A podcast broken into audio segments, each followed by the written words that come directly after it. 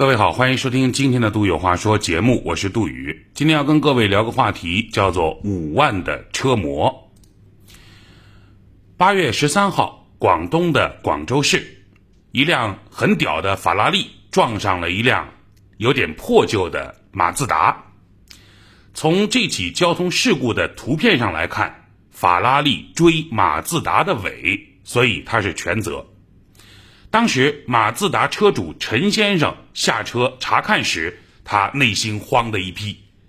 但是没想到，法拉利女车主下口时就下车时就破口大骂，说：“你那个破车保险有五万吗？老子的车模都价值五万元。”陈先生一看这种情况，就明白啊，这姐姐不按套路出牌，所以陈先生就不再搭理法拉利的女车主。而是自己拿出手机拍照，留存现场事故照片。可是这个女车主依旧不依不饶，她说：“臭屌叉，再给老子录像，我就把你车砸了，你信不信？你以为你录像视频就很牛逼吗？臭屌叉，我会找人弄你小孩，再弄你。我跟你说，我有关系的。”随后，因为双方无法正常沟通，只能在现场等待交警前来处理。交警同志来了之后，对法拉利的车主开出了三百元的罚单，并且根据事故定性，要求法拉利承担全责，并且要求双方互留联系方式，沟通相关事故保险事宜。女主说：“三百块当施舍你个乞丐了。”你以为事情就这么结束了，并没有。女主在留下对方的手机号码之后，不断的对男主进行了信息辱骂。这个男主呢，也在网上公布了相关的聊天截图，比如女的在这个信息里说：“等会儿忙完了慢慢跟你扯，你等着吧，你准备赔钱吧，膜都几万，你以为不接电话就行了？等会儿保险看你保险够不够赔，垃圾。”你懂不懂交通规则？人家交警都说你啊，等等等等啊，还有一些不堪入目的话，我就不说了。五天后的八月十八号，因为对事故争执不清，对方双方可能都觉得是对方的责任，所以这两个人呢就前往交警队处理。交警队的处置意见也是认定法拉利的女车主对交通事故负全部责任，事实清楚啊，证据明白。当着交警的面，这个女主啊仍然口出狂言。她说：“我有关系，要弄死你。”八月十九号，广州天河公安发布警情。天河公安说：“这个八月十三号十五时十七时许，陈某驾驶车辆在天河区龙口西路被一女子冯某驾驶的黑色轿车追尾，后双方发生口角纠纷。八月十八号，双方在交警队接受处理。”黑色轿车驾驶员冯某负全部责任。陈某日前向天河警方报警称受到对方的言语威胁，天河警方已对该警情展开调查。事儿就这么个事儿啊，在我老家的江苏方言方言里头有一个词儿呢叫“作”，啊，上海话叫“作”，我们老家叫“赞”。在我们老家的方言体系里面有一句谚语叫做。人作有天作有雨，人作有祸。用我们老家话就是“人在有祸，天在有雨”。啊，这个世界上，其实所有的服务业，他们做的究竟是什么？我觉得，所有的服务业都在做一件事，就是努力的在给穷人和富人之间制造隔绝的屏障。这个话听着好像有一些别扭，可是你仔细想想，是不是这样？穷人出个门啊，住个汉庭，住个如家，住个锦江之星这样的经济型酒店；富人出门都是五星级。那你说五星级酒店有打特价的时候啊，穷人也可以住得起五星级，偶尔奢侈一把，对吧？可是同样都是住五星级酒店哦，富人依旧可以住在行政套房的楼层，普通人就是住在。单间或者是标间，啊，并且这个五星级酒店，你没有所在楼层的房卡，你是压根儿上不上上不去的。再比如说出行的交通工具，穷人坐飞机，富人也坐飞机，啊，可是富人的那个头等舱，他的那个公务舱，人家是优先登记的，而且是优先下机的，所以他上机下机都不太跟穷人打交道。而且你注意没有，就是头等舱和公务舱和我们这些坐经济舱的，人家中间是要拉个帘子的，哎，物理性隔绝。顺着这个思路，你就能琢磨明白，服务业的本质是什么？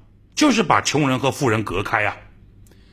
前者赚销量，赚穷人的销量；后者赚利润，赚富人的利润。包括住啊，人家住的是高尚社区，我们住的呢？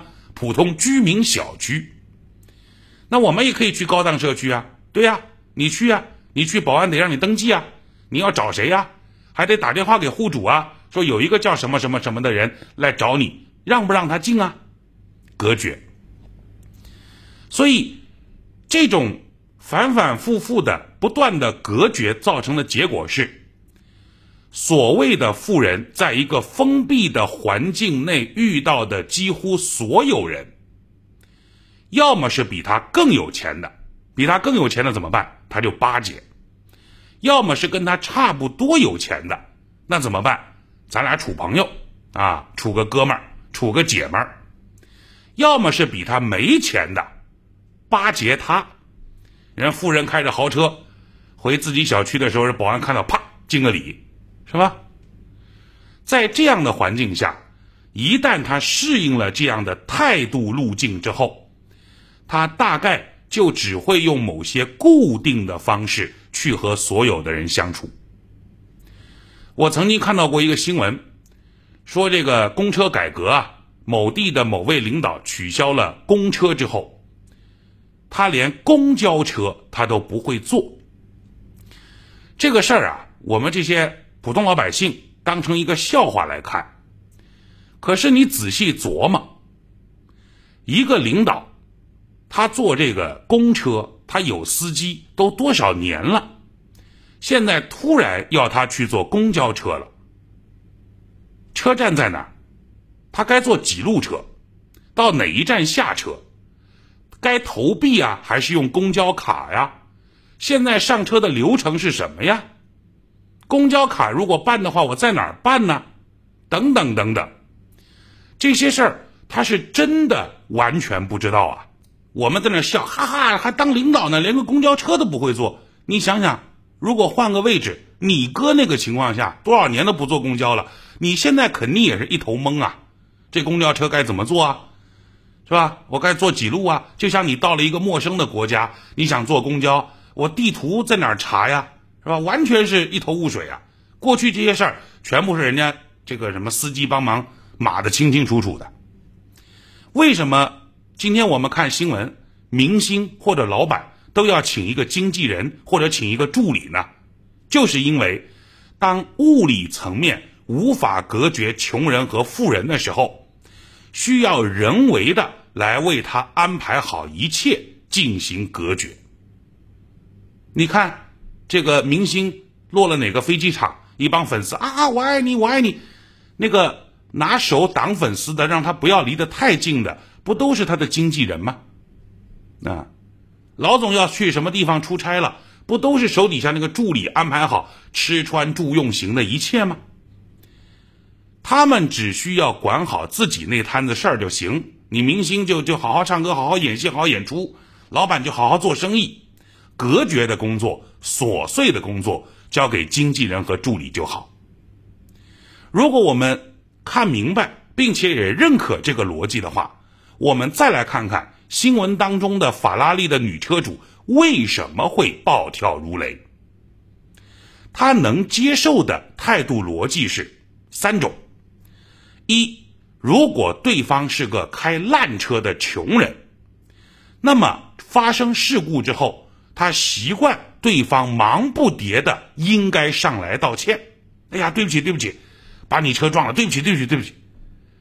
二，如果对方也开个好车，他开个法拉利，对方开个兰博基尼，他们可以去交个朋友。哎呀，这个车小事儿，修个五千一万的，修个两万三万的小事儿，咱不在意，交个朋友吧，是吧？你长得也挺好看，你这车也不错，以后多出来聚一聚。三，如果对方开的车比他好很多，我不太懂啊，比法拉利更贵的是什么车？就一看那个车就比他高档很多，他可以去给人家点头哈腰。这三种，不论是哪一种，唯独没有之前新闻当中说的那个开马自达的车主给他的那个态度。马自达车主什么态度啊？不理他，不理他。哎，你开个破车，证明你是个穷人。你是个穷人，你还居然敢不理我？我天哪，是吧？叔可忍，婶婶不可忍。所以，我们打个不恰当的比方啊，注意啊，我说的是不恰当的比方，就是你开了个有钱人开了个五星级酒店的总统套房，最贵的房间，前台毫不热情的爱答不理，那他不炸吗？金钱把他们划分成了服务者和被服务者，奉迎者和被奉迎者，巴结者和被巴结者，而现在。